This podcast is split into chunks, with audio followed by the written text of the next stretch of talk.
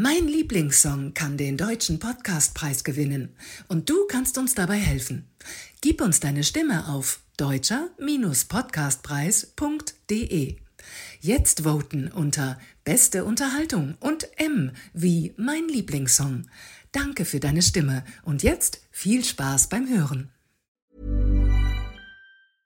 I'm Sandra, and I'm just the professional your small business was looking for. But you didn't hire me because you didn't use LinkedIn jobs. LinkedIn has professionals you can't find anywhere else, including those who aren't actively looking for a new job but might be open to the perfect role, like me.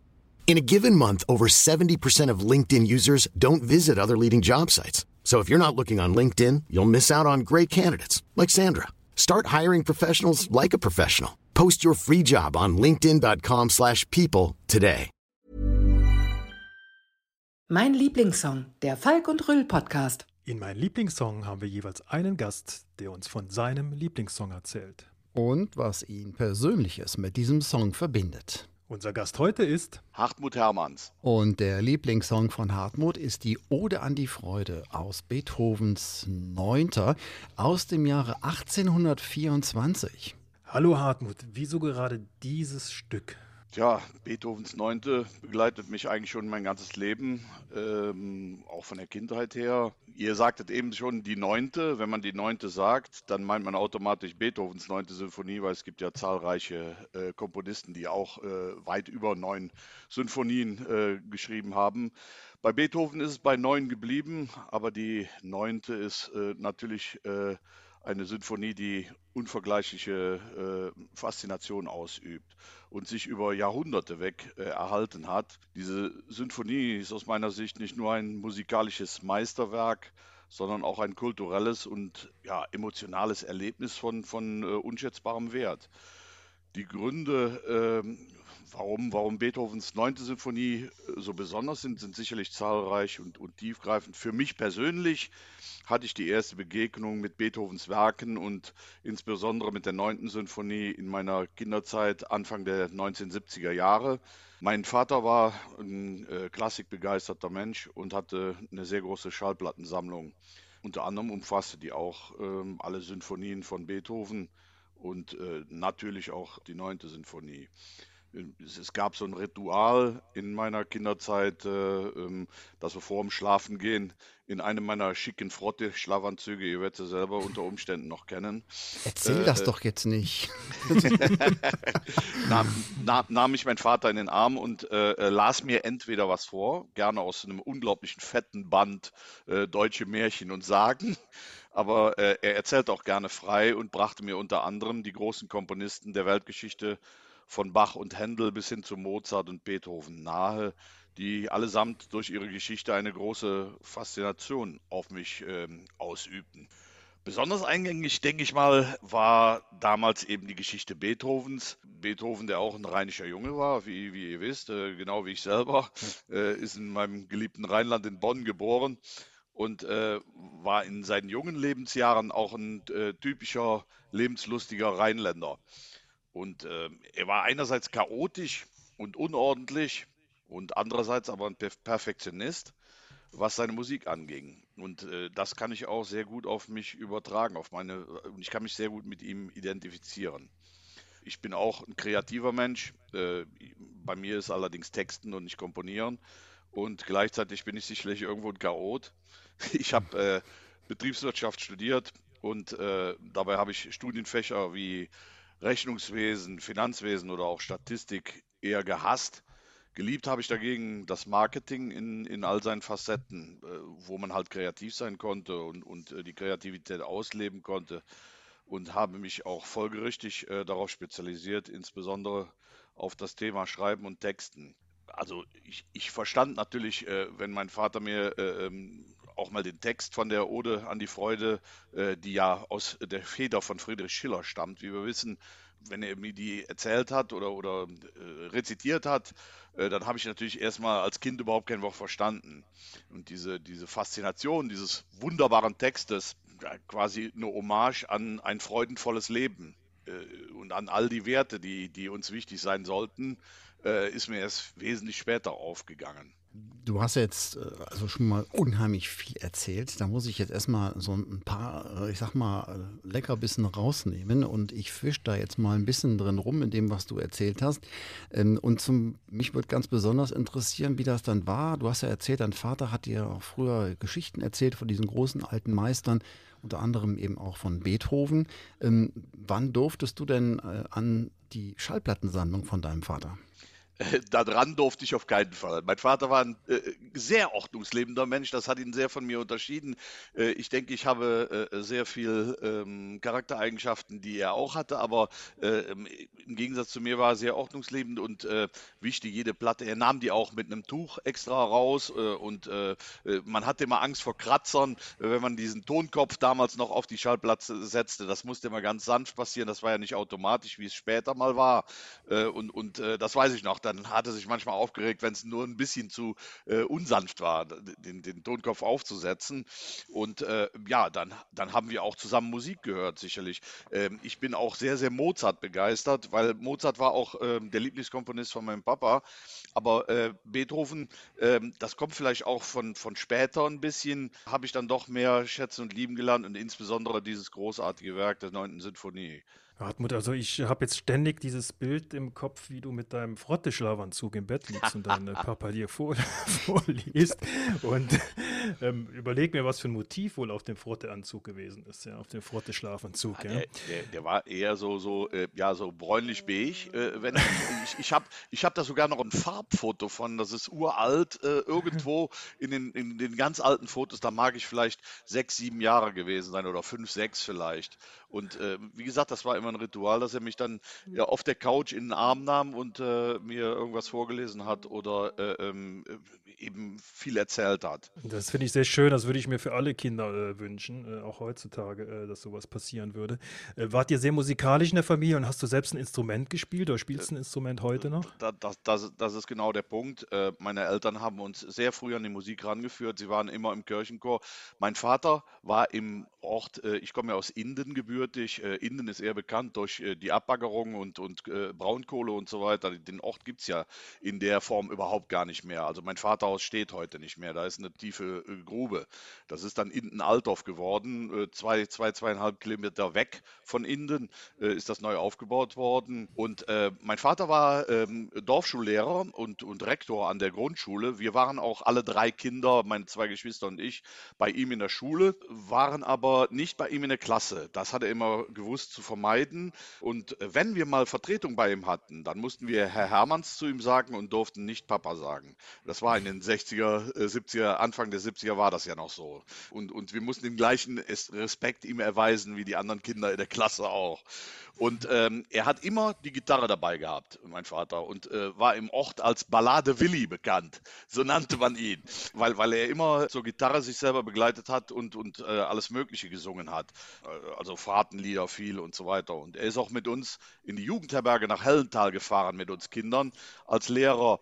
Äh, da waren wir so 50, 60 Kinder und äh, das jede Herbstferien. Und dann hat er auch mit uns am Lagerfeuer sehr viel gesungen und so weiter. Meine Mutter war eine großartige Sopranistin, die hat auch viel Solo gesungen äh, bei Hochzeiten oder ähnlichem und äh, war eine große Stütze des, des äh, Indener Kirchenchores mit ihrem Sopran. Ja, und dadurch, äh, und sie sang ständig, meine Mutter, das, das, das werde ich nie vergessen. Also sie war in der Küche, bereitete das Essen zu, sie hatte das Küchenfenster auf, da blieben draußen Leute stehen, weil sie irgendwas sang, irgendwas hat, sie hatte immer ein Lied auf den Lippen. Und das äh, ist natürlich klar, dass sich das äh, bei einem einprägt und, und äh, auf einen übergeht, sage ich mal. Mhm. Jetzt hast du so viel schon erzählt äh, mit den Begegnungen aus deiner Kindheit und äh, vielleicht erinnerst du dich auch noch daran, als es dann damals so war, als dieser, dieses Lied, ähm, diese Ode an die Freude vorgeschlagen wurde als Europahymne. Ähm, kannst du dich daran noch erinnern oder warst du da noch zu klein? Ja, das, das ist seit 1985. Äh, ähm, ich habe das ein bisschen recherchiert, das gebe ich zu. Äh, ähm, und, und das wüsste ich aus dem Kopf jetzt nicht. Ist die äh, Ode an die Freude Europahymne, also noch vor der Wende und ähm, wird dort allerdings ohne Text ge äh, gespielt. Traditionell. Das war übrigens letztens eine Frage bei Günter Jauch und ich konnte es sofort beantworten. Es war, glaube ich, äh, eine Frage 64.000 Euro oder so, also relativ hoch schon. Und äh, ähm, da fragte er eben, was, was äh, äh, macht die Europahymne Europahymne als Oder an die Freude, was macht das besonders? Und da war eben eine der Auswahlen, dass das ohne Text äh, immer aufgeführt wird. Und äh, ja, das, das äh, habe ich sofort gewusst, natürlich. Äh, das tut uns jetzt leid, äh, Hartmut. Bei uns kannst du keine 64.000 Euro gewinnen. Aber Leider nicht. aber, aber du kannst uns mal verraten, ähm, wann du dieses Stück so im Alltag hörst und äh, singst du es vielleicht sogar auch mit, wenn du es hörst, ja? Ja, das, das, das ist auch einer der springenden Punkte, warum ich diese Oder die Freude und die, die neunte Sinfonie insgesamt, die im Übrigen äh, äh rund 70 Minuten dauert. Und äh, dazu kann man auch äh, erzählen, das kann man auch recherchieren. Karajan hat seinerzeit, äh, wurde der befragt, was müsste denn aus Ihrer Sicht alles auf eine CD draufpassen? Und da hat er gesagt, für mich ist Ausschlusskriterium, dass die gesamte neunte Sinfonie von Beethoven auf eine CD drauf geht. Eine CD hat, glaube ich, 80 Minuten etwa und diese 70 Minuten gingen halt da drauf und ähm, die hat ja vier Sätze, wie viele Sinfonien und am Anfang ist von, von diesem Thema, äh, von diesem musikalischen Thema, was wir alle kennen, äh, ist da überhaupt nicht äh, äh was zu spüren. Das, die Musik ist eigentlich ganz anders und mündet dann in diesem unfassbaren Schlusschor, der wie ein Feuerwerk ist. Also der Schlusschor an sich dauert etwa 20 Minuten, ist auch von vier Solisten flankiert und ist achtstimmig, dieser Chor. Und ähm, ich kam Ende der 90er Jahre, ich glaube es war 1998, unter dem damaligen Generalmusikdirektor äh, Kitahara, das war ein Japaner, äh, in Aachen kam ich dazu äh, in den symphonischen oder ich bin in den symphonischen Chor damals gekommen. Äh, der hieß damals noch äh, städtischer Chor. Ist eigentlich der größte Chor, den wir in Aachen haben, singt auch immer mit dem Opernchor zusammen und führt immer wieder Sachen im Eurogress auf. Und ich kam in diesen Chor rein, ich hatte mich da angemeldet, nicht wissend, dass die im Moment die neunte Sinfonie äh, einstudieren. Und ich setzte mich dazu und dann waren die gerade an dieser Stelle, wo das so explodiert, dieser Chor, und das hat mich weggehauen. Ich werde das nie vergessen. Ich hatte, äh, mir ist es eiskalten Rücken runtergelaufen, ich hatte äh, Gänsehaut und alles und äh, das, das, ist unbeschreiblich. Wenn man da auch noch drin sitzt und das mitsingt mit dem Orchester, das kann man nicht mit Worten beschreiben. Das, ist, das, das, das haut einen so weg. Da, dann ist jeder, der da mitgesungen hat, ist total ergriffen, wenn, wenn der letzte Akkord dann ver, verklungen ist. Ne? Und das macht diese Faszination für mich aus, äh, dass ich es eben einmal auch selber mitsingen durfte. Und jetzt im Moment bin ich mit dem Symphonischen Chor wieder dabei, mich vorzubereiten äh, auf diese herrliche Sinfonie, weil wir werden sie am 1.1.2024 wieder im Eurogras aufführen als Neujahrskonzert. Wird das dann, also 24 ist ja auch dann das Jubiläum im Grunde genommen, ne? Also 200, ja, genau. 200 Jahre, ne? Ja, ja, dann äh, gibt es diese neunte Sinfonie von der Uraufführung, die war am 7. Mai 1824, ist die uraufgeführt worden, nicht unter dem Dirigat von Beethoven. Beethoven stand neben dem Pult und hat selber aber trotzdem mit gestikuliert und, und äh, weil er nichts mehr hören konnte. Das ist ja bekannt. Beethoven war ja taub und äh, ähm, das ist auch eigentlich unglaublich, dass jemand, äh, wenn, wenn, er taub ist, äh, eine, ein solches Werk äh, komponieren kann.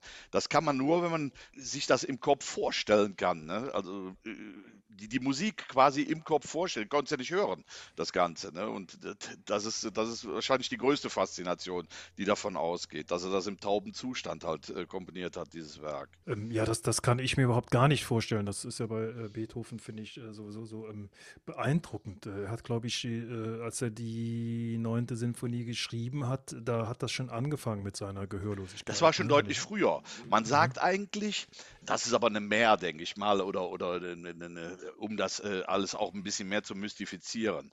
Man kennt ja dieses das ist die fünfte mhm. Sinfonie von Beethoven.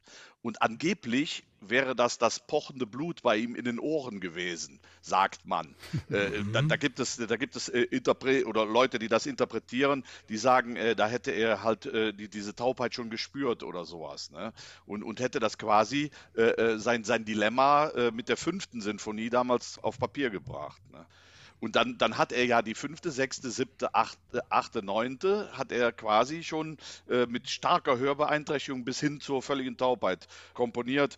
Die sechste Sinfonie ist ja die Pastorale, die wahrscheinlich auch viele kennen und, und die auch ein sehr eingängiges Thema hat. Ist, ist äh, äh, die, das Thema davon. Das gab es früher mal, glaube ich, beim Südwestdeutschen Rundfunk oder sowas. Die hatten das als Pausenzeichen wenn ich mich nicht irre. Ja, also ich meine, wenn man Beethoven, also äh, durch was er überall sozusagen, was er beeinflusst hat, im Grunde genommen, da kann man ja auch äh, Bücher wahrscheinlich drüber schreiben. Ich sage nur äh, die Beatles, äh, äh Chuck Berry, Roll Over Beethoven, äh, Saturday Night Fever, da gab es eine Disco-Version von The Fifth of Beethoven. Also das ist ja der reinste Wahnsinn im Grunde genommen. Ne? Ja, ähm, es, es, gab ja diesen Song of Joy, Something a Song of Joy und so weiter. Ne? Äh, das gab es 1970, ja. glaube mhm. ich. Mhm. und da wurde halt so ein Pop-Hit draus gemacht. Ne? Aber auch ILO, äh, Electric Light Orchestra, hat ja Roll Over Beethoven damals äh, gemacht und haben auch Elemente von Beethoven natürlich verwendet. Und äh, ähm, ja, die, die Ode an Freude zieht sich natürlich wie ein äh, roter Faden quer, quer durch die Musik äh, und, und viele haben äh, äh, diesen Schlusschor für alles Mögliche verwendet, leider auch im, im Dritten Reich. Es wurde viel interpretiert in, in Beethoven und ich glaube nicht, dass Beethoven das gewollt hätte. Eigentlich äh, war das ja mal von Schiller gedacht als eine Art Trinklied. Schiller befand sich, äh, ähm, das habe ich auch recherchiert und mal nachgelesen, in einer, in einer schlechten Phase seinerzeit, wie er den Text dafür geschrieben hat, für die Ode an die Freude. Und hat dann äh, ähm, von Freunden irgendwie was, was zugeschickt gekriegt, was, woraus er dann diesen, diesen Text gemacht hat, äh, wo es um Freude ging und dass er doch wieder Freude finden sollte und nicht so, so traurig sein sollte und, und so weiter. Und das hat ihn dann inspiriert, äh, diesen großartigen Text zu schreiben. Und, und den, den übrigens äh, der Beethoven nicht als erster vertont hat, sondern ich glaube, irgendeiner hat den auch äh, äh vertont. Hat Dietrich Fischer-Dieskau hat das noch gesungen. Äh, Schubert. Schubert hat vorher sogar vertont, die, die, okay. die äh, Ode an die Freude. Ja, und äh, die, die bei der Urauf also nach der Uraufführung war ja, das Publikum hat ihn wohl gefeiert, aber die Kritiker waren eher zwiespältig, ne? Ja, die, die, die Sopranistin musste ihn umdrehen zum Publikum, weil er natürlich den frenetischen Applaus nicht hören konnte. Und äh, dann hat er aber gesehen, wie, wie die Leute äh, ausgerastet sind, weil, weil ich, ich habe das auch noch nie anders erlebt. Ich habe die auch schon öfters als Zuschauer gesehen, auch unter anderem äh, auf der Waldbühne in Berlin, großartig vor 20.000 Leuten. Eine, äh, ich glaube, der Daniel Barenboim hat damals äh, dirigiert, äh, eine ganz tolle Aufführung. Und die Leute flippen traditionell völlig aus, wenn dann der letzte Ton verklungen ist. Und das, das macht es natürlich noch zusätzlich unheimlich berührend, wenn du, wenn du da mitsingst, ne? das ist, oder mitspielst auch. Das ist, das ist schon unglaublich. ja, ja, es, es, gab auch eine Zeit, wo die ähm, äh, 9. Symphonie nicht so gut angenommen wurde und man ihm auch Freimaurertum und, und äh, äh, zu viel Humanismus unterstellt hat. Und äh, es war ja auch äh, revolutionär, dass äh, in einer, in einer Sinfonie auf einmal auch Text verwendet wurde und Chor. das gab es vorher nicht. Das war das erste Mal, dass das gemacht wurde ne, bei der 9. Sinfonie von Beethoven. Ja, das ist schon absoluter Wahnsinn, wenn man das vor allen Dingen so erlebt. Vor allen Dingen auch, ja, wenn man es live erlebt wie du das gerade beschrieben hast. Aber ich meine, gut, diese Möglichkeit hat ja, ich mal, hat man ja auch nicht immer. Deswegen greift man dann natürlich auch zur Schallplatte und auch natürlich dann später zur CD. Ähm, und du hast es ja auch schon vorhin erzählt, ähm, Schallplatten gab es ja bei euch zu Hause früher und auch so dieses äh, Handling mit den Schallplatten. Da erinnere ich mich sogar noch, dass früher auch so besondere Enthusiasten, die haben dann äh, Schallplatten, also diese Vinyl-Schallplatten, Konzerten nass abgespielt. Äh, kennst, kennst du dich da auch noch äh, mit aus? Nee, das habe ich nicht erlebt. Wie gesagt, ich erinnere mich an dieses blaue Tuch, was mein Vater da hatte. Das hatte der äh, in sein, der, das war so ein Kofferschallplattenspieler äh, äh, ganz früher. Den konnte man aufklappen und die, die, die obere Klappe war quasi der Lautsprecher dann und die Platte wurde dann da, da auf, äh, auf den Plattenteller draufgelegt. Und äh, er nahm die grundsätzlich nur immer raus mit so einem blauen Tuch, so, so, ja, so eine Art Samttuch oder sowas, legte die dann ganz vorsichtig da drauf und äh, ähm, per Hand wurde dann noch der, der Tonabnehmer aufgelegt und wie gesagt, das musste er immer ganz vorsichtig machen. Da durfte ihn auch keiner stören, sonst äh, äh er hatte panische Angst quasi von Kratzer auf der ja, Das, ja, ja, klar, das, da erinnere ich mich auch noch dran, dass man dann vor allen Dingen, wenn das dann auch knisterte am Anfang, gerade bei diesen klassischen ja. Aufnahmen, die ja so ruhig sind, ne? und da hörst du ja alles. Ne? Und äh, deswegen ähm, auch so diese besondere Vorsicht im Umgang mit den Schallplatten. Ne? Ja, absolut, absolut. Also äh, ähm, viele wünschen sich ja auch Schallplatten zurück. Es gibt ja inzwischen auch wieder einen, einen regeln Handel damit und äh, äh hat auf jeden Fall eine Retro-Phase erreicht jetzt. Äh, äh, allerdings für Sammler sollen die ja original verpackt sein, was ich nie nachvollziehen kann. Wer kauft sich eine Platte und lässt die original verpackt? Oder manche haben natürlich in weiser Voraussicht vielleicht, haben die sich zwei gekauft. Eine original verpackt gelassen und insbesondere diese farbigen Prägungen von Pink Floyd, erinnere ich mich dran. Dark Side of the Moon, glaube ich, die war, glaube ich, weiß, wenn ich mich nicht irre, die, die Prägung. Und äh, ähm, die, hat, die hat ein Freund von mir, hat die im Original äh, belassen und hatte die nie, nie ausgepackt. Ne? Und hat die nachher echt für richtig viel Geld verkaufen können. Wahnsinn. Hartmut, ähm, verrat uns mal, was sind die Momente in deinem Leben, äh, in denen du äh, die Ode an die Freude auflegst äh, oder die anhörst? Ähm, ich bin, äh, was Musik angeht, ähm, oute ich mich jetzt mal, bin ich äh, ähm, manchmal recht nah am Wasser gebaut. Und äh, ich erinnere mich, ich äh, bin in die Oper gegangen. Äh, ähm, wie gesagt, ich, äh, Gesang ist eigentlich meine größte Begabung, das habe ich noch gar nicht gesagt. Also ich singe selber viel klassisch und, und auch zu Hochzeiten und so weiter äh, singe ich schon mal, auch zur Beerdigung, zur Beisetzung habe ich letztens noch getan, habe ich Ave Maria gesungen äh, von Bach-Gounod. Und äh, ähm, es ist mir schon passiert, dass ich ähm, in Lohengrin gegangen bin, in Erwartung äh, von Wagners Blechmusik, die ja äh, sehr gewaltig ist und, und äh, echt äh, unheimlich laut und, und äh, viel Blechbläser und so weiter. Und dann kommt dieses Intro, diese Ouvertüre, äh, wo ich nie mit gerechnet habe, die ist so filigran und so leise und so äh, mitreißend. Da habe ich da gesessen und äh, mir liefen die Tränen runter und ich habe gedacht, äh, hoffentlich sehen dich hier nicht zu viele, die denken bestimmt, du hast einen, du hast einen Schaden oder sowas. Ne? Und äh, ich kann mich aber auch bei Beethoven so da reinsteigern, äh, dass, dass mir echt die Tränen runterlaufen, weil ich das so, so großartig finde, diese Kombination dieses fantastischen Textes von Schiller und äh, diese unglaubliche Musik dazu. Also ich sag mal eher in, in so in mich gekehrten Momenten. Ich bin ja ein sehr extrovertierter Mensch, aber was Musik angeht, kann ich auch sehr in mich gekehrt sein und äh, auch schon mal Mendelssohn oder mehr, äh, Mozart mehr auflegen und äh, äh, dann, dann einfach nur zuhören und äh, mich davon ergreifen lassen von dieser Musik. Ne? Mhm. Ich traue mich ja gar nicht ähm, in Bezug auf ähm, Beethoven das Wort Streaming in den Mund zu nehmen. Aber ähm, es ist ja tatsächlich so, dass äh, die klassische Musik ja auch, ähm, ich sag mal zum Beispiel ähm, Apple Music hat ja auch jetzt den kompletten Klassikbereich outgesourced und ein eigenes äh, Klassikprogramm, also diese Apple Classics aufgelegt, wo man eben dann auch diese ganzen klassischen Dinge hören kann. Hörst du das auch schon mal im Streaming oder im, hast du auch das, das, das digital irgendwo runtergeladen? Ich bin so glücklich, äh, ich bin so glücklich, dass es das gibt, insbesondere YouTube, weil ich sitze hier abends mit meiner Frau manchmal zweieinhalb Stunden und wir singen äh, zu Halbplaybacks, die von YouTube kommen.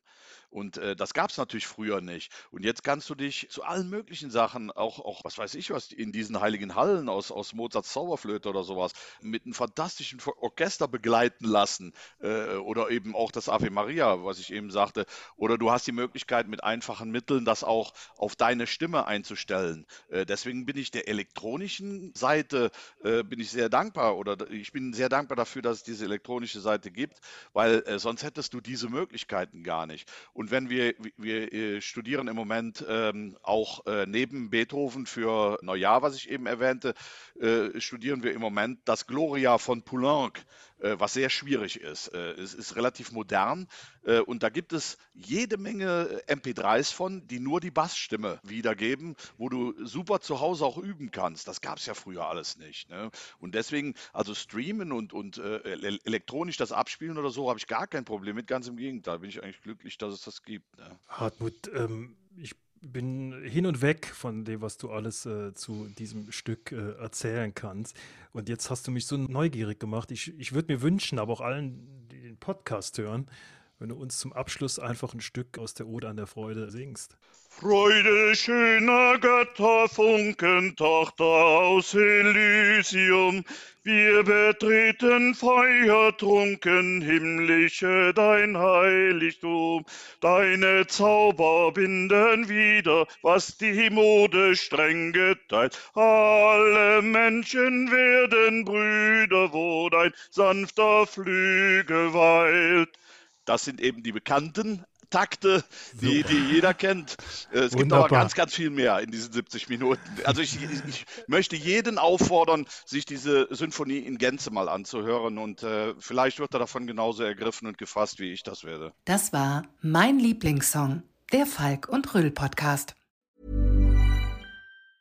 Mom deserves the best, and there's no better place to shop for Mother's Day than Whole Foods Market. They're your destination for unbeatable savings, from premium gifts to show-stopping flowers and irresistible desserts. Start by saving 33% with Prime on all body care and candles. Then get a 15-stem bunch of tulips for just $9.99 each with Prime. Round out Mom's menu with festive rosé, irresistible berry chantilly cake, and more special treats. Come celebrate Mother's Day at Whole Foods Market.